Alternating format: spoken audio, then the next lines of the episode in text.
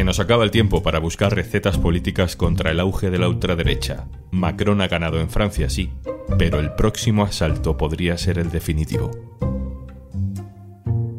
Hoy en un tema al día, el abismo de Francia. ¿Estamos a una legislatura de que la ultraderecha tome el poder? Un tema al día con Juan Luis Sánchez, el podcast de eldiario.es.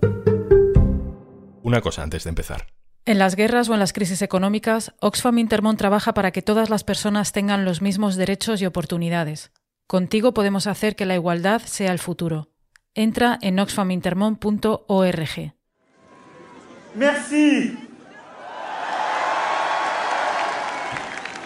Merci, chers amis, chers compatriotes, ici à Paris et partout à travers le territoire.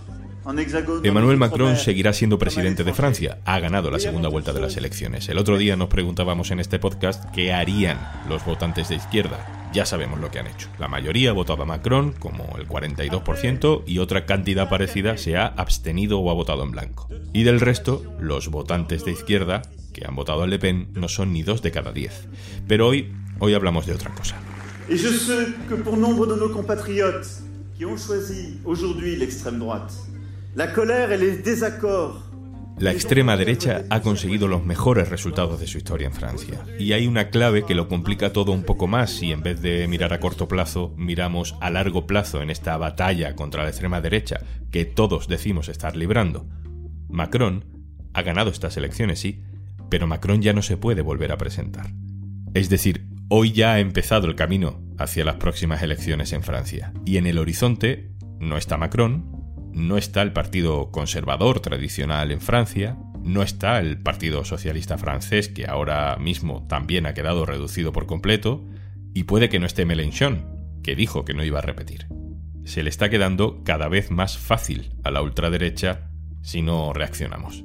Vamos a París. Amado Herrero, compañero que cubre las elecciones para el diario.es. Hola. Hola. Y también saludo a Laura Morales, catedrática de Ciencia Política en el Instituto de Estudios Políticos Sciences Po también en París. Hola Laura. Hola, ¿qué tal?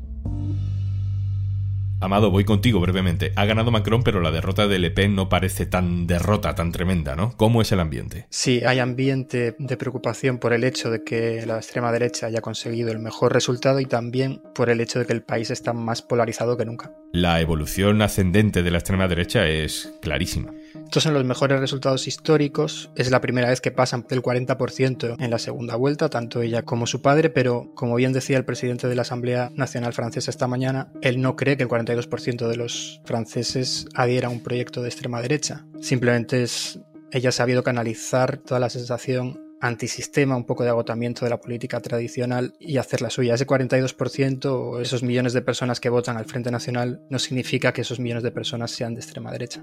Macron no puede presentarse a las próximas elecciones. No, en Francia hay limitación de mandatos. Este es el último quinquenio de Manuel Macron. Claro, y su formación política es bastante personalista, ¿no? ¿Su retirada puede hacer que su partido se tambalee? Efectivamente, el partido de Macron es un partido que se crea para apoyar su candidatura a la presidencia, pero dentro del universo Macron hay una serie de personas que podrían recoger el testigo, particularmente el que fue su primer ministro hasta hace unos años, Edouard Philippe, que ya ha montado un, micropartido que está integrado dentro del movimiento. Amado, algo a lo que aluden muchísimos analistas estos días es a la importancia de la tercera vuelta. ¿Qué es eso de la tercera vuelta?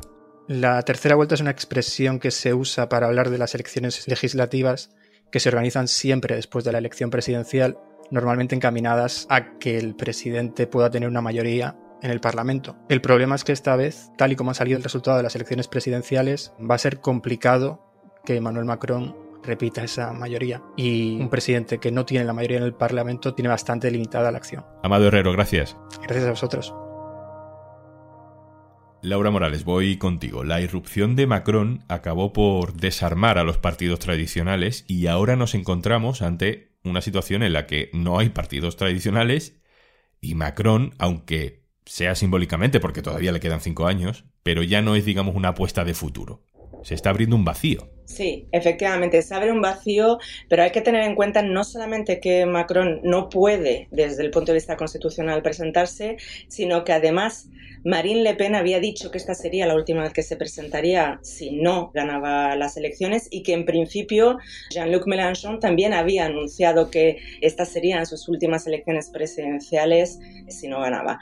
Entonces, estamos ante un escenario tremendamente incierto porque es imposible predecir en estos momentos hasta que veamos cuáles son los resultados de las elecciones legislativas de junio si realmente Marine Le Pen o Melenchón o ambos desaparecen de la escena política activa y dan paso a nuevas eh, generaciones, algo que sería posible, francamente posible, y un escenario quizás incluso de renovación para intentar dar ímpetu al proyecto en los próximos cinco años.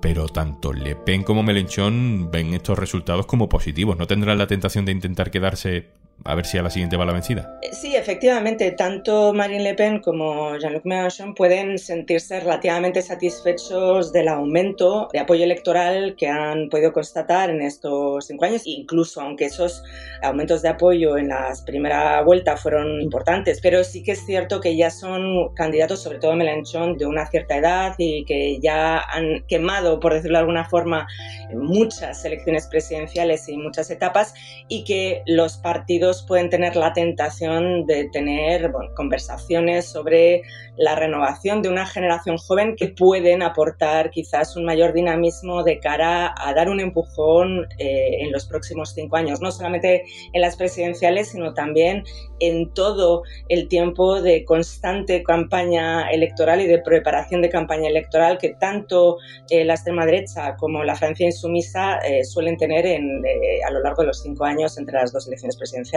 Hemos visto los mejores resultados en segunda vuelta de la ultraderecha en Francia. ¿De dónde han rascado tanto voto a lo largo de estos años? Los votantes de Marine Le Pen vienen de múltiples fuentes. Por una parte, hay un caudal importante de votantes que se han ido gradualmente moviendo de el apoyo a la derecha tradicional, a lo que ahora mismo es el Partido de los Republicanos, que se han ido extremando en sus posiciones de derecha tradicional y de posiciones nacionalistas. Por otra parte, Marine Le Pen ha podido gradualmente atraer votantes tanto del Partido Socialista como en algunos casos, aunque no tanto como se cree, del Partido Comunista francés, ha sido capaz también de movilizar votantes que estaban en los últimos 10 años en la abstención y no hay que perder de vista que hay una parte muy importante de nuevos votantes, de votantes jóvenes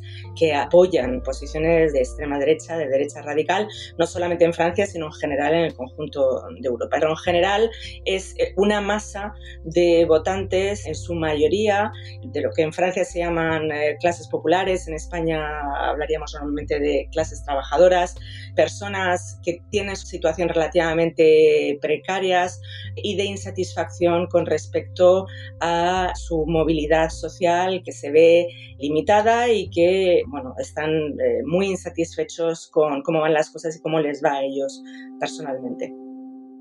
Y si quieren dar un salto más para gobernar, Laura, ¿de dónde crees que van a intentar buscar el voto que les falta? Por una parte, puede seguir atrayendo nuevos votantes, es decir, jóvenes eh, que cumplen los 18 años y votan por primera vez.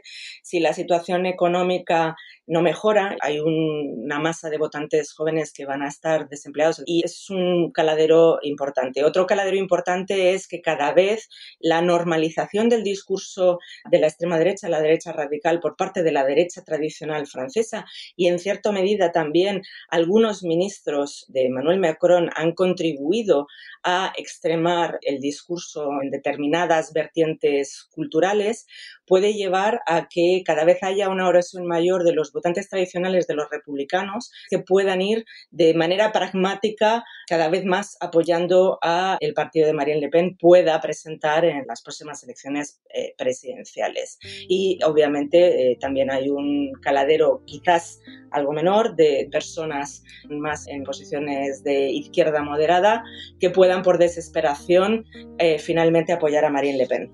Hablemos de la izquierda de Melenchón. Con o sin Melenchón como candidato, ¿Qué opciones estratégicas tiene ahora? Sí, Melenchon ha sido capaz de convencer y de aglutinar un voto estratégico en la primera vuelta de estas elecciones, arrancando un poco más de votos efectivamente al Partido Socialista y también en buena medida a los verdes y a los comunistas.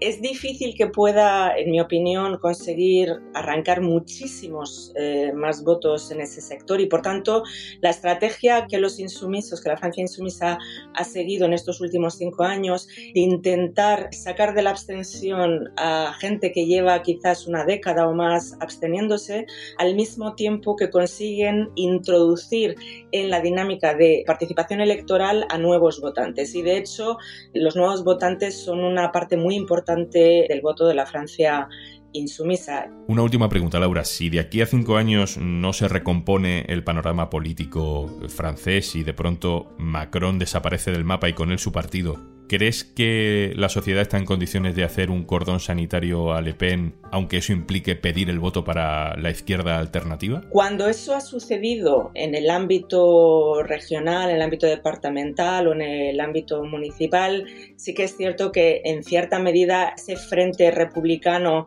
contra la ultraderecha generalmente ha tendido a funcionar. En unas elecciones presidenciales la cuestión fundamental no es tanto si los líderes quizás apoyarían ya sea Mélenchon o cualquier otro candidato o candidata de la Francia insumisa, sino sobre todo si los votantes seguirían esas consignas de voto, porque cada vez más esas consignas de voto no son necesariamente tan determinantes del voto final de los ciudadanos y yo tengo mis dudas sobre en qué medida los votantes de la derecha tradicional, si tuvieran que elegir entre una candidatura de derecha radical, de extrema derecha, y una candidatura de la Francia sumisa, que consideran también, al menos esos votantes de extrema izquierda, yo tengo mis dudas y soy escéptica de que esa barrera funcionara desde el punto de vista del electorado del mismo modo que ha funcionado eh, en este caso con Marine Le Pen. Laura Morales, catedrática del Instituto de Ciencia Política Sciences Po en París, muchas gracias por explicarnos todo esto. Muchas gracias a vosotros. Un saludo.